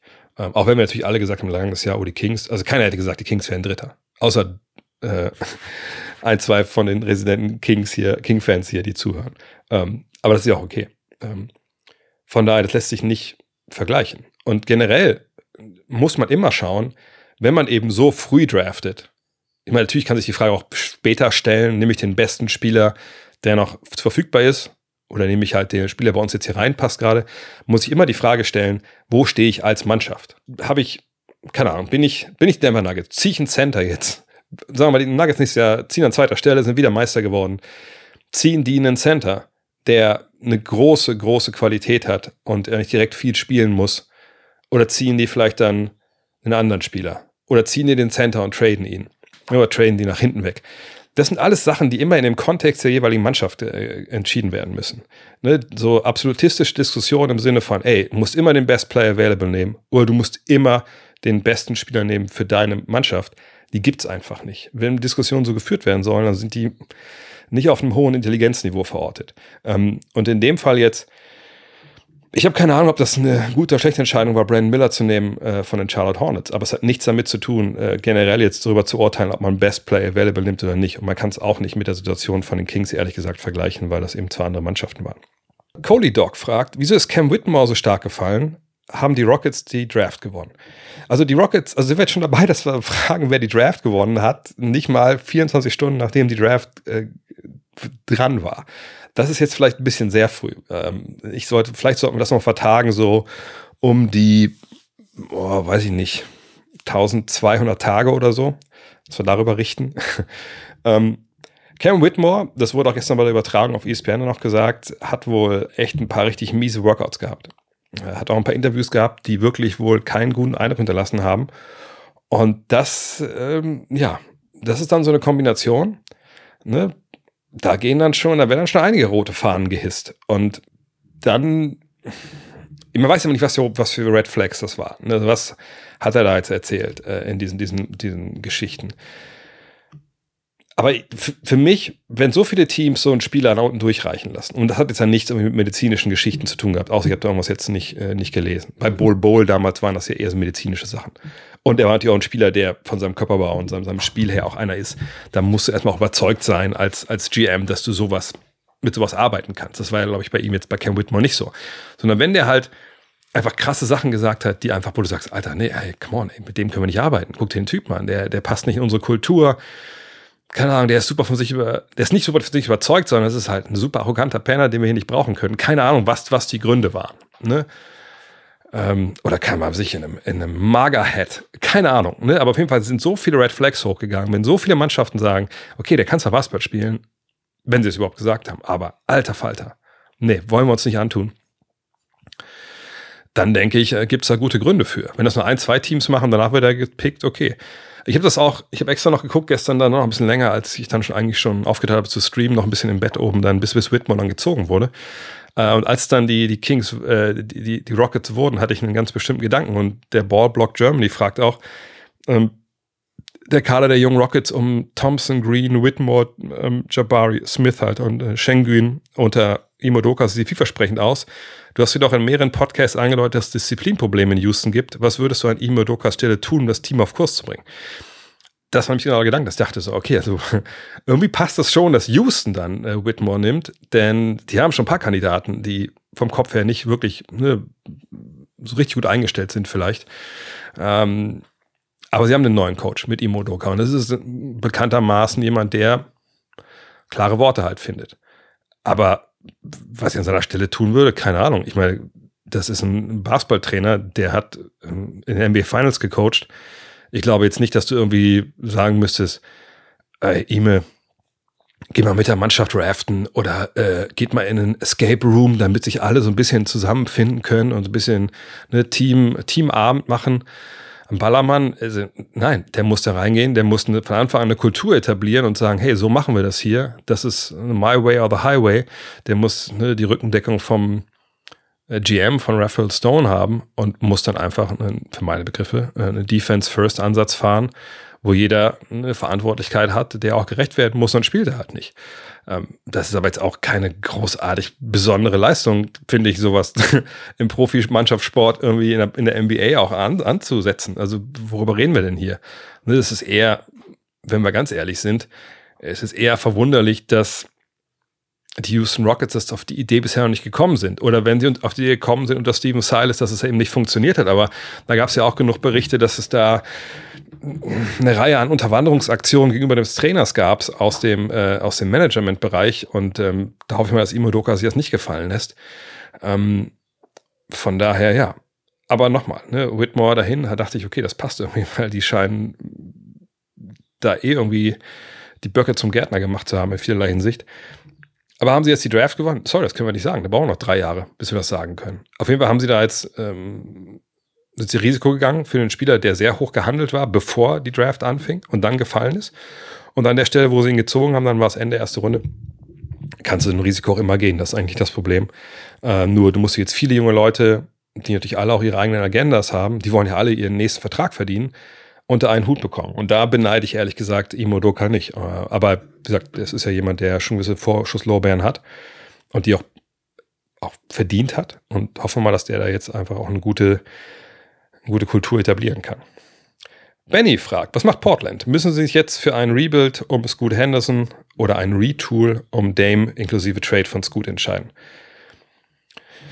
Das ist die große Frage. Die wird in den USA seit Wochen jetzt gefühlt drauf und runter diskutiert, jeden Tag. Ähm, jetzt haben wir den Stichtag Draft hinter uns und wir haben gesehen, die haben Scoot Henderson genommen. Das war ja so die erste große Frage. Ne? Landet Brandon Miller da an drei? Äh, jetzt haben sie Scoot. Und jetzt muss man sehen, was passiert ähm, ich bin da jetzt ehrlich gesagt auf alles vorbereitet. Ich bin auch vorbereitet, dass es äh, direkt irgendwie einen, einen, frühen Trade gibt, ähm, wo man sagt, hey, äh, Dame, ciao, oder School Henderson, ciao. Äh, ich bin darauf vorbereitet, dass man erstmal sich die Summer League anguckt und sagt, ey Dame, guck doch mal hier, guck doch mal, ist gut. Fahr mal nach Vegas, mach dir mal eine gute Zeit, häng mal ein bisschen mit Scoot ab, guck dir mal an, wie, wie cool der Typ ist. Vielleicht entscheidest du dich ja anders. Weil er hat ja, er hat auch nichts gesagt, er hat nur gesagt, ich will kein Rebuild. So, es gibt keine offizielle Trade-Forderung, von der wir wissen, wissen nicht, ob er jetzt äh, ne, da hingegangen ist äh, zum Management der Blazers, also Freunde, jetzt, ich habe euch doch dreimal gesagt, ich will keinen Rebuild, jetzt draftet ihr den Typen, habt ihr nicht direkt getradet, was machen wir denn jetzt hier? Ähm, ne, was ist denn überhaupt unser Plan für die Offseason, unser Plan mit Dre McGrant etc.? Ähm, von daher, ähm, ob sie sich entscheiden müssen, das liegt ja an Dame Lillard. Wenn der sagt, ich mache das nicht mit, diesen, diesen, ist ja nicht mal ein Rebuild, ich mache das nicht mit, dass ich jetzt hier mit dem Typen spielen soll äh, und vielleicht auch nicht mit Jeremy Grant, weil er weg will und Anthony Simons und so, weil das ist das gleiche wie letzten Jahre auch. Da werden wir nichts gewinnen hier. Ich, ich will Conference Finals, ich will Finals spielen. Dann muss er eigentlich sagen, ich möchte hier weg und dann müssen sie ihn traden. So. Ähm, aber äh, ob es jetzt äh, die Blazers an sich aus ihrer Warte irgendwas machen müssen. Nein, die können auch mal weitermachen wie bisher. Und wenn sie, selbst wenn Dame sagt, wir getradet, wenn die traden nicht, kann Dame ja auch nichts machen. Er hat keine No-Trade-Klausel, er hat einen noch länger laufenden Vertrag. Äh, aber natürlich warten wir alle da jetzt eine Entscheidung in die eine oder andere Richtung. Ähm, denn ich habe es ja auch gesagt in, der SS, in dem SS-Zeit-Video, also für mich denke ich, ist es Zeit für Portland, diesen Trade zu machen. Und dann eigentlich auch nicht nur Dame, sondern auch vielleicht nur Anthony Simon zeigt hinterher. Aber warten wir es ab. Also es gibt ja auch Berichte, dass angeblich ein Bam Adebayo dran sind. Also ich glaube, Portland wird was machen. Die Frage ist halt, in welche Richtung es geht. Ne? The Feeling fragt, warum gibt es so wenig loyale Superstars in der NBA? Typen wie Lillard, die Big Three in Golden State, Booker, Dirk, Kobe und die Spurs Hall of Famer. Geld und Titel stehen über allem scheinbar. Ähm, ja, deswegen äh, muss man auch ähm, natürlich solche Teams feiern, die einfach nie irgendwie ähm, Stars getradet haben. Ne? Also das ist ja das, das Tolle, dass so viele Mannschaften einfach über Jahre an ihren Superstars festgehalten haben, ohne die mal zu traden. Ich weiß nicht, ob der Sarkasmus hier rüberkommt an der Stelle, aber jetzt zu sagen, warum gibt es so wenig so loyale Superstars in der NBA? Das ist ein kaltes Geschäft, das ist herzlos und die Spieler sind schuld daran. Come on, also worüber reden wir hier? Äh, das ist ja Blödsinn im Endeffekt. Also erstmal, die Frage impliziert ja, es gibt andere Sportarten, wo es viel, viel mehr loyale Superstars gibt, die über, wir reden hier Karrieren von über sich 10, 20 Jahren, die dann bei einem Team bleiben. Okay, lass uns mal gucken. Lionel Messi ist wahrscheinlich immer noch in, ach nee, stimmt, der ist nicht mehr in Barcelona. Und er ist auch nicht zurückgegangen nach Barcelona, er ist jetzt nach Miami gegangen für teures Geld. Okay. Ähm, aber Ronaldo ist doch immer noch bei United, nee, ist auch nicht mehr bei United, stimmt, der ist, der ist auch irgendwo jetzt, also der spielt ja ganz woanders, der spielt ja gar nicht mehr in Europa Fußball und Ah ja, Kilian Mbappé, aber das ist ein Beispiel. Ne? Der wird das ganze Leben bei PSG. Oh, Moment. Auch, auch der geht ja wahrscheinlich für viel, viel Geld woanders hin. Okay, cool. Ähm, Thomas Müller, da haben wir mal einen, so immerhin im Fußball. Ähm, so, also Fußball ist es schon mal nicht, wenn wir von den ganz großen äh, Teams reden, wo, wo das passiert. So, dann schauen wir mal weiter. Football. Ja, Tom Brady, der hat auch nie für ein doch, stimmt, der hat auch für eine andere Mannschaft auch sogar einen Super Bowl gewonnen. Okay, ja. Äh, aber Joe Montana für die Älteren, der hat, nee, stimmt, der war am Ende auch nicht bei den, äh, bei den 49ers. Aber nicht so wie Aaron Rodgers, der sagt, ah, Moment, scheiße. So, also worüber reden wir hier? In welchem Profisport haben wir den, den Großteil der Superstars, die nur bei einem Verein bleiben? Das gibt es einfach nicht. Das gibt es nicht. Das gibt es nicht im, im deutschen oder im europäischen System, ob es jetzt Fußball, oder Basketball ist. Ähm, da gibt es wenige Ausnahmen, aber die allermeisten wechseln.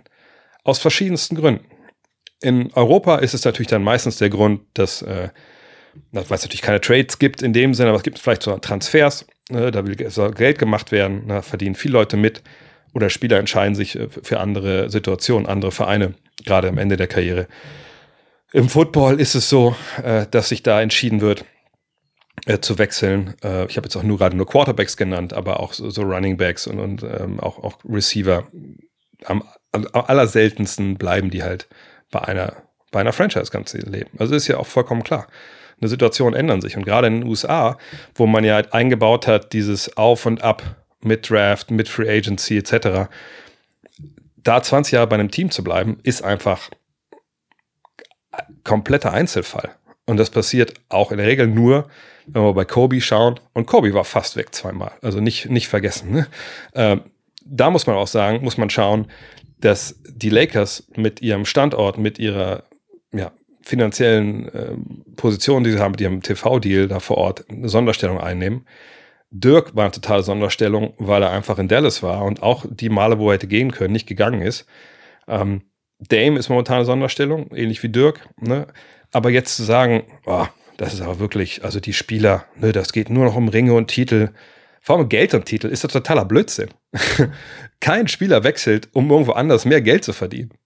Die Spieler, das ist in der NBA eingebaut. Wenn du bei deiner Mannschaft bleibst oder wirst Free Agent und willst bleiben, du kannst bei der Mannschaft, bei der du bleibst, mehr Geld verdienen, es sei denn, die traden dich, mehr Geld verdienen als bei allen anderen. Du kannst für fünf Jahre unterschreiben statt vier. Du kannst ne, mehr Geld pro Jahr verdienen, als wenn du dich traden lässt. Oder als wenn du woanders als Free Agent hingehst. Wenn du getradet wirst, tradet dich deine Truppe. Und jetzt zu sagen, oh, die, die, die Teams, das implizieren wir mal, das sind die loyalen Leute, die Manager und die, die gierigen Spieler gehen hin und oh, die, die wollen immer nur Kohle und Titel. Alter, nein, das ist es einfach nicht. Wie viele Superstars wurden ähm, getradet äh, in, in, ihrer, in ihrer Prime? So, ne? Also es ist natürlich jetzt auch nicht, dass es jedes Jahr passiert, aber es gibt eine Menge Beispiele, wo, wo Stars getradet wurden. James Harden wurde getradet, was mir gerade so einfällt, einfach aus finanziellen Gründen. So, ähm, man kann auch sagen, dass äh, jetzt Bradley Beal aus finanziellen Gründen getradet wurde. Wollte der unbedingt weg? Wahrscheinlich auch nicht. Ne, also, das nur mal so aktuelle Beispiele. Ähm, und natürlich war das früher anders, ne? aber man muss dann auch ein bisschen Verständnis aufbringen für die Historie in der NBA, wo wir bis äh, ne, Anfang der 90er gar keine unrestricted free agency hatten. Wir hatten über Jahrzehnte, das mussten die Spieler erst erstreiten, hatten wir gar keine free agency wenn dein Vertrag ausgelaufen war, gehörten deine Rechte immer noch der Mannschaft, bei der du vorher gespielt hast. Und wenn du anders unterschreiben wolltest, musste dieses Team quasi für dich eine Kompensation an die alte Mannschaft schicken, sonst konntest du gar nicht wechseln. Also, ne, das sind Sachen, das muss man alles mal, äh, alles sich mal anschauen, genau. Und äh, von daher, ich rede schon viel zu lange über diese Frage, ehrlich gesagt. Das ist einfach nicht so. Punkt. Es ist einfach nicht so und es ist nirgendwo im Profisport so. Es gibt Ausnahmen, und es ist auch gut, dass es diese Ausnahmen gibt. Und wenn es nicht Ausnahmen wären, würden wir die auch nicht so feiern. Von daher sollten wir uns darüber freuen, dass es diese Ausnahmen gibt und freuen, dass es eben auch diese, ähm, diese Bewegung gibt, weil das ist cool, da kann man drüber sprechen. Das macht auch Spaß zu spekulieren, wie man Teams zusammenbaut, aber jetzt nicht sagen, irgendwie die Spieler sind schuld daran. Das ist einfach Blödsinn leider. Vincent Fleischmann schreibt oder fragt, bleibt Beals No-Trade-Klausel bei Phoenix bestehen? Ich habe das schon zweimal, dreimal antwortet. Ich habe auch ich habe die Frage heute irgendwie drei, vier Mal bekommen, deswegen sage ich es nochmal hier. Ja, die bleibt bestehen. Das ist jetzt das Problem der Phoenix Suns, wenn wir ehrlich sind. Jonas fragt, glaubst du, Lonzo Ball wird das NBA-Parkett nochmal betreten? Und Cooney fragt hinterher, für Lonzo Ball sieht es ja nicht gut aus, was seine weitere Karriere angeht. Was können die Bulls machen? Wird Lonzos Gehalt zum Salary Cap gezählt? Das ist eine bisschen schwierige Antwort. Ich versuche sie äh, schnell, schnell zu geben. Also es gibt eine tolle Seite, CBA FAQ. Da ist ein Mann namens Larry Kuhn seit Jahren dabei, äh, das Salary Cap zu erklären in so vielen, vielen Fragen. Eine Frage ist dann auch eine, what if the player suffers a career-ending injury? Um, und bei Lonzo Ball ist es so, er hat eine Knorpeltransplantation bekommen. Ähm, das ist eine, sagen wir, das ist eine Scheißoperation. Da wird neuer Knorpel gezüchtet äh, oder Knorpel wird äh, äh, also implantiert, dann wird rausgenommen an einer anderen Stelle, ich glaube an der Hüfte und dann da ans Knie gesetzt und das ist einfach scheiße. Ne? Du brauchst ewig nicht belasten, es gibt keine Garantie, dass es wirklich funktioniert. Arturas Kanishovas, der GM der Bulls, hat gesagt, wir glauben nicht, dass er zurückkommt. So, ähm, was passiert dann also? Es ist so, dass man normalerweise, wenn sich ein Spieler verletzt, ein Jahr lang warten muss, ne, nach dem letzten regulären Saisonspiel. Ich vereinfache das Ganze jetzt mal so ein bisschen. Ähm, und dann kann äh, die, dann kann das Team sagen, okay, ähm, der kann nicht mehr spielen, das, das ist Career Ending, wir wollen das jetzt offiziell machen, dass er bei uns aus den Büchern gestrichen wird. Das Geld bekommt Lonzo Ball trotzdem, der Vertrag ist garantiert natürlich, aber der möchte, dass er weg ist aus den Büchern. Und dann äh, kann man das bei der NBA quasi beantragen. Wie gesagt, ich vereinfache das jetzt. Und dann bestimmt die Liga zusammen mit der Spielergewerkschaft einen Arzt, der sich den Spieler anguckt. So. Und äh, dann wäre es so, wenn die sagen, okay, gucken uns mal Lonzo an, dann würde gucken und sagen, oh mein Gottes Willen, da ist ja alles kaputt. So, und oh ja, weiß ich nicht, ob das nochmal was wird. Ähm, und dann würde er sagen, okay, alles klar.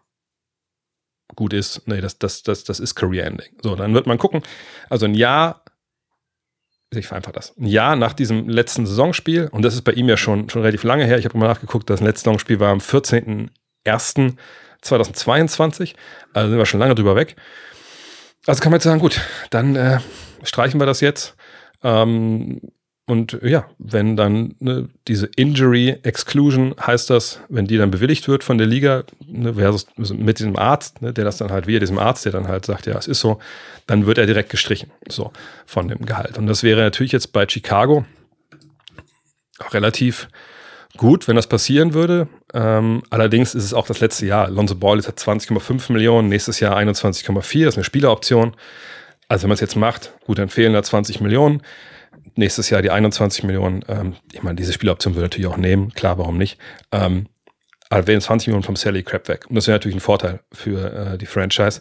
Wenn er dann zurückkommen wollen würde, es gibt ja eine, eine Klausel, also wenn er jetzt dann gegen aller ärztlichen Untersuchungen es schafft, wieder zurückzuspielen, ähm, dann kann er zurückkommen und dann, äh, also bei den Bulls natürlich dann, und dann, wenn er sein 25. Spiel in einer Saison macht, oder für irgendein Team macht, äh, ja, dann äh, wird dieses Gehalt bei den Bulls wieder abgezogen. Das ist ein bisschen schwierig.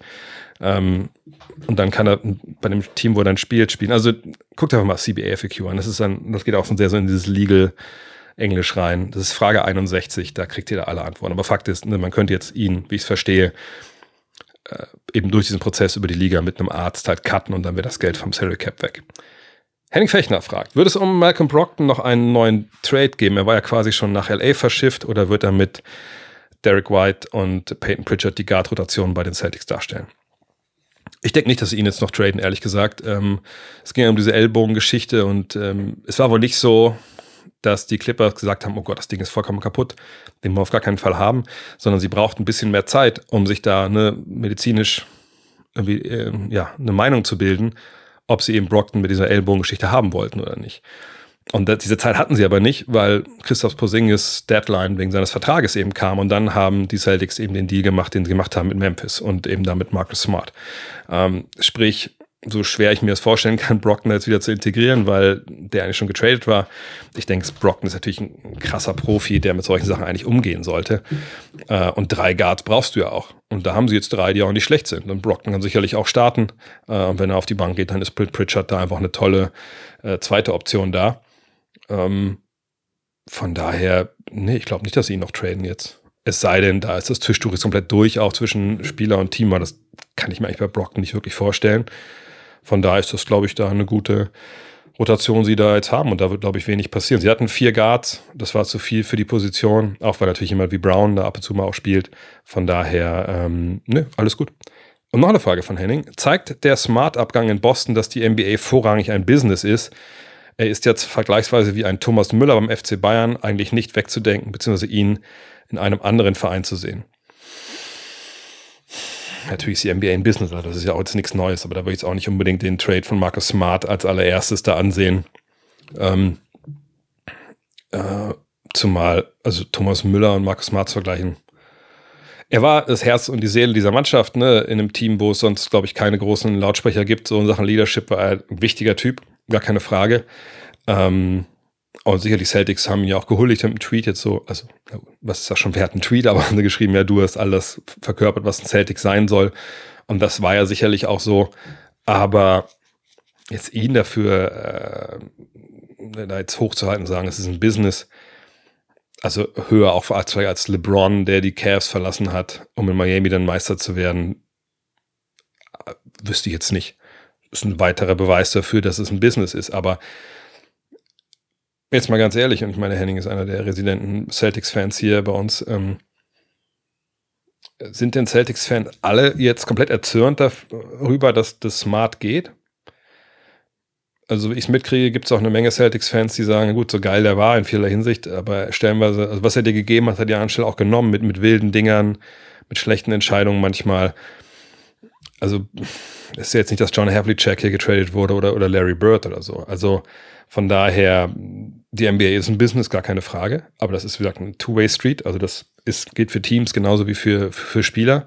Ne, das sagen ja auch Spieler immer, wenn sie wechseln. Äh, it's, it's a business.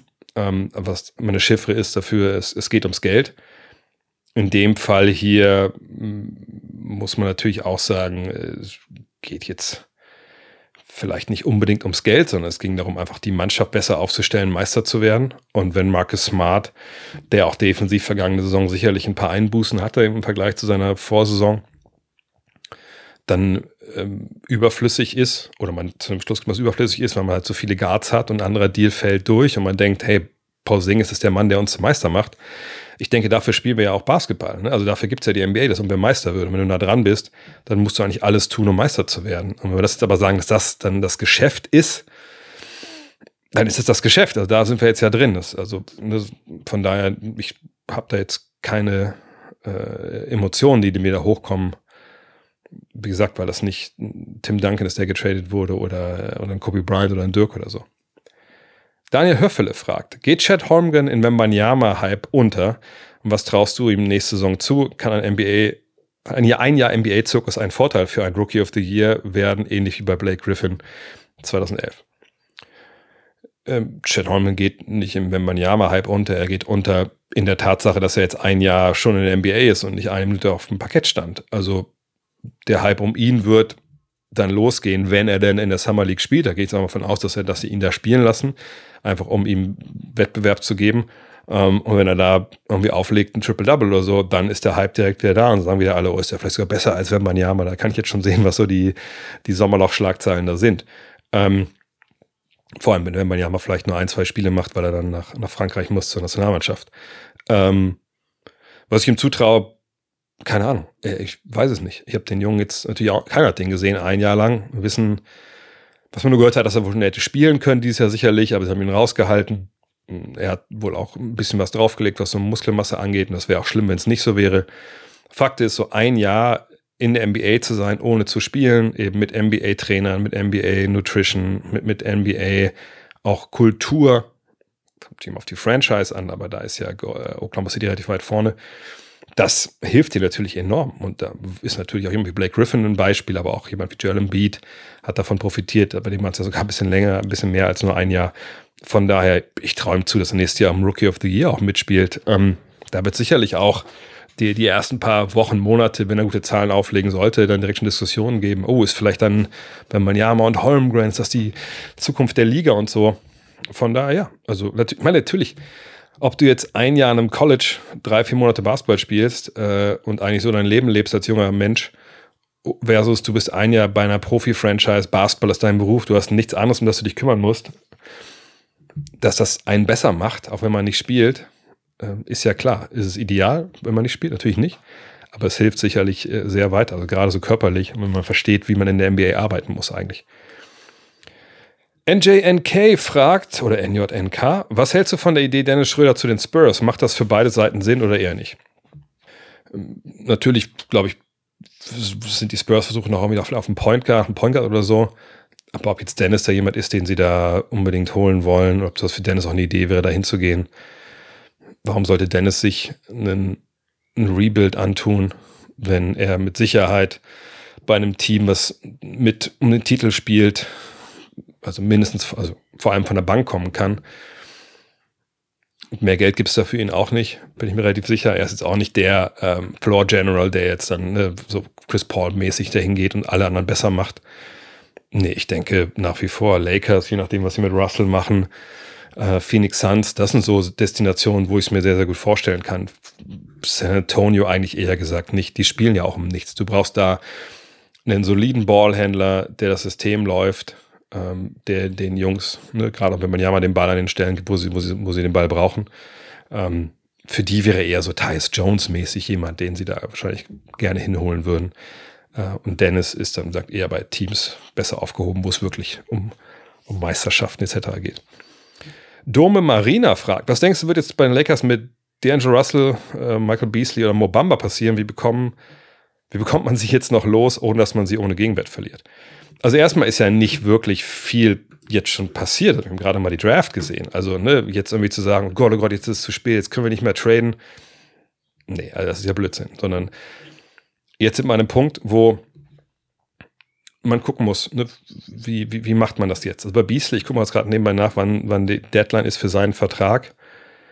Die ist am 29.06. Das ist eine Cluboption aufs nächste Jahr bei ihm. Ne, das sind 16,5 Millionen, das ist ganz schönes Brett. Ne? Und wenn man jetzt am Schluss kommt, ey, wir brauchen noch mehr Platz im Salary Cap, kann man ihn natürlich gerne einfach sagen, ne, das hat sich jetzt nicht gelohnt für uns, wir ne, geben dir nicht dieses nächste Jahr, dann ist er Free Agent, dann kann man, vielleicht kriegt man auch für weniger Geld zurück. Man kann ihn noch traden, vielleicht, wenn man denkt, man kriegt einen Spieler für ihn, der besser passt. Ähm, da weiß ich jetzt nicht, inwiefern die Lakers ihn sehr, sehr schätzen. Vergangenes Jahr hieß es ja erst, oh, das ist ein Laser, das hat LeBron gesagt. Und dann in den Playoffs, wenn ich es richtig erinnere, hat er da nicht immer gespielt, sagen wir es mal so. Ähm, von daher würde ich mich wundern, wenn, wenn der ähm, geht. Was mit Bamba ist, dessen Deadline ist auch am 29.06. Der ist auch, glaube ich, dann gar nicht garantiert. Ich gucke nochmal kurz, ähm, wie was bei ihm da genau steht. Genau, ist null garantiert, das sind 10 Millionen. Auch da kann man davon ausgehen, dass wenn sie nicht denken, dass sie für den jetzt eine große äh, Verwendung haben, dass sie den auch gehen lassen. Man kann die auch beide noch traden, wie gesagt. Ähm, bin ich gespannt. Shaquille Harrison ist auch nicht garantiert. Also da kann man noch mal Platz im Salary Cap freischaufeln und dann schauen, was passiert. Ich weiß aber wirklich nicht, wie sie diese Jungs schätzen. Also als tiefere Bank 26 Millionen für die beiden auszugeben, ist vielleicht auch ein ziemliches Holz. Die Frage ist halt, kriegst du das irgendwann, äh, kriegst du Spieler, die ähnlich sind, dann äh, für die Backup-Rollen? Ich würde ehrlich gesagt vermuten schon, dass man das hinbekommt. Also von daher, wenn ich jetzt heute für irgendwas äh, votieren sollte, würde ich sagen, ja, lass uns die beiden einfach, wenn wir sie so nicht loswerden, einfach cutten und dann, dann ist gut. Vielleicht kriegen wir sie ja dann für kleineres Gehalt weiter beschäftigt. Weil ich glaube, der Markt für die beiden ist dann vielleicht auch nicht unbedingt so riesengroß. Also für Beasley vielleicht noch höher als für Bamba. Aber man kann schon vorstellen, dass beide auch Interessenten anders vorhaben. Was die Free Agents angeht, also Russell, Hachimura und Walker, äh, das sind ja die drei, und Reeves, sorry, Reeves natürlich vor allem, ähm, das sind ja so die wichtigsten, zusammen mit, noch mit, mit Vanyan Gabriel und Troy Brown. Aber vor allem natürlich geht es um Russell Hachimura und, äh, und Reeves. Also in der Reihenfolge würde ich erst mich um Austin Reeves kümmern, wenn das schnell über die Bühne gehen kann. Ne, als Restricted Free Agent kann das ja ein bisschen dauern. Gleich gilt um Hachimura und Russell würde ich nicht, nicht behalten wollen, wenn ich ehrlich bin. Ähm, die Frage ist aber, ne, wie gehst du dann weiter? Ne, Dennis ist auch Free Agent. Ähm, nur mit ihm als Point Guard ist vielleicht ein bisschen schwierig. Seine Trades für die genannten, ja, für Austin Reeves vielleicht, aber für die anderen glaube ich eher, eher nicht. Ist nicht so leicht. Deswegen also wird da jetzt auch Rob Blinker, glaube ich, viel telefonieren gerade und gucken, ne, wo kriegt man vielleicht schon gewisse Hinweise und gewisse Point Guards noch holen kann. Vielleicht kriegt man Russell auch für ein kleines Salär gehalten, weil der Markt für ihn nicht da ist. Das muss man mal abwarten. Aber ich kann mir gut vorstellen, dass die Jungs, um die es jetzt hier eigentlich in der Frage ging, also außerhalb von Russell, also dass die dann jetzt gecuttet werden und dass man schaut, was man mit dem Cap Space so anfangen kann, ehrlich gesagt. Ähm, und der Gegenwert, den man dann hat, ist eben, dass man Cap Space hat. Steffen Kugler fragt, wenn John Morant weiterhin nicht aus seinen Fehlern lernt und er wird weitere ein, zwei Mal mit Pistole gesehen, ist es dann denkbar, dass er nicht mehr in der NBA spielen darf? Das wäre natürlich eine ziemlich harte Geschichte, ein Berufsverbot quasi auszusprechen. Ähm, oder Verbot, dass er dann arbeiten darf in der NBA. Aber ja, ich denke, dass je nachdem, was er mit der Knarre macht, immer wenn man jetzt irgendwie ihn sieht in so einem Gun Club ne, unter kontrollierten Bedingungen, dass er mal ein bisschen schießt, ich glaube, da kann keiner was dagegen sagen. Wenn man ihn aber natürlich wieder im äh, Instagram-Video live in einem Club sieht, wie er eine Waffe, äh, eine Waffe in, in, die Decke schießt, dann denke ich, dass er nicht mehr äh, beschäftigt wird. Aber das hängt natürlich viel davon ab, was er da genau mitmacht. Aber die, äh, wie gesagt, er ist jetzt an einer ganz, ganz kurzen Leine, auch weil er natürlich beim ersten Mal schon versprochen hat, nee, es wird alles gut. Jetzt beim zweiten Mal hat man ja eingebaut, dass er sich erstmal da auch Hilfe holen muss. Und irgendwann sagt die NBA auch, nee, also das können wir jetzt irgendwie nicht, nicht mehr verantworten, dass du hier unsere, unsere Reputation beschädigst. Dalibor Ostojic mit der letzten Frage für heute. Er fragt, was passiert mit dem Gehalt gesperrter Spieler, beispielsweise John Morant? Äh, das wurde ca. 10 Millionen, schreibt er hier, ähm, die er dann nicht bekommt durch diese 25 Spiele Sperre. Behält das der Besitzer? Nein. Ähm, die Strafen, die werden dann eingesammelt und werden für gemeinnützige äh, Zwecke gespendet.